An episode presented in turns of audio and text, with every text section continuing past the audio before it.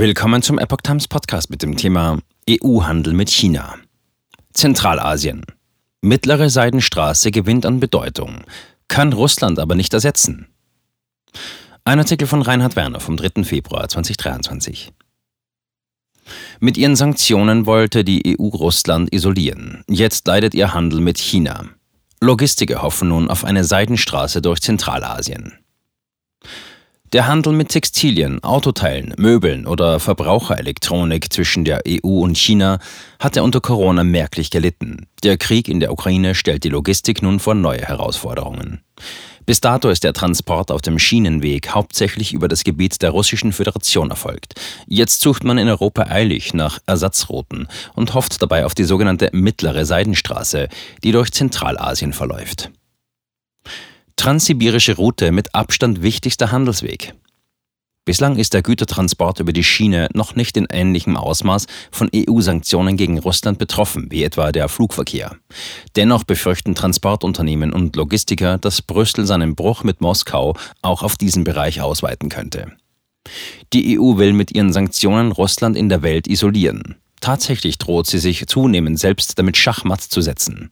Nicht nur die höheren Energiekosten infolge des Abbruchs der Öl- und Gaslieferbeziehungen senken die Attraktivität des Standorts, die EU erschwert immer mehr auch ihren eigenen Austausch mit China.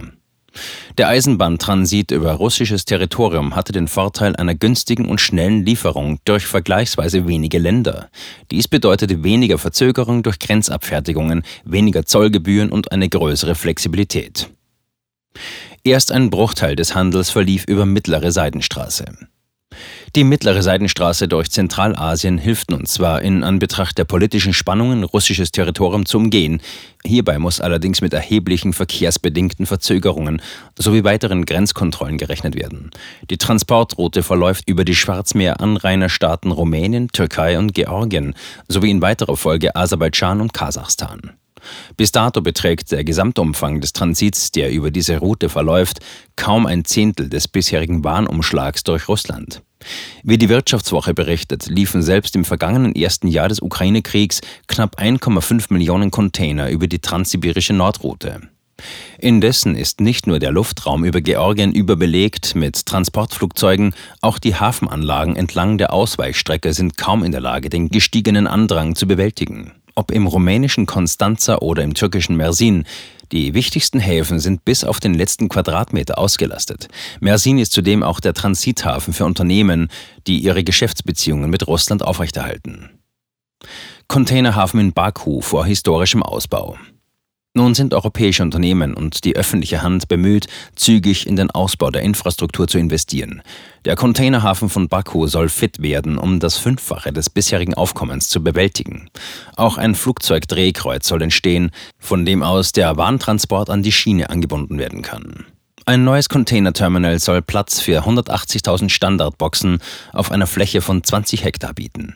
Vor allem der Umschlag von Kohle, Getreide und Chemieerzeugnissen soll auf diesem Wege stattfinden. Von Aserbaidschan aus geht es weiter zum Umschlagplatz Kurük nahe der Hafenstadt Aktau. Angesichts der geopolitischen Lage ist ein Ausbau der mittleren Seidenstraße bis auf weiteres alternativlos, meint Andrea Brinza vom Rumänischen Institut für Asien-Pazifik. Dennoch werde diese Route den transsibirischen Handelsweg auf Dauer nicht ersetzen können, äußerte sie in der Wirtschaftswoche. Mittlere Seidenstraße wird Nordroute ergänzen, kann sie aber nicht ersetzen.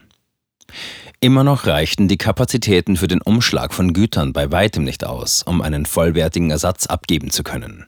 Die Route sei zudem länger, führe durch mehr Länder und habe längere Grenzwartezeiten und komplizierte Abläufe zur Folge. Der Gewinn für die Logistikunternehmen werde geringer, die Personalkosten werden höher, mehr Kapazitäten seien länger gebunden. Für Brinzer steht fest, der mittlere Korridor wird als eine temporäre Alternative zur Nordroute funktionieren, aber er wird ihn nicht ersetzen können. Allerdings werde die mittlere Seidenstraße eine zusätzliche Variante bleiben und es habe sich vieles an Abläufen verbessert. Behörden und lokale Unternehmen arbeiteten mittlerweile transparenter. Zudem blieben Laster und Züge in Richtung China immer noch schneller als das Schiff und günstiger als das Flugzeug. Global Gateway der EU bleibt bis dato Rohrkrepierer.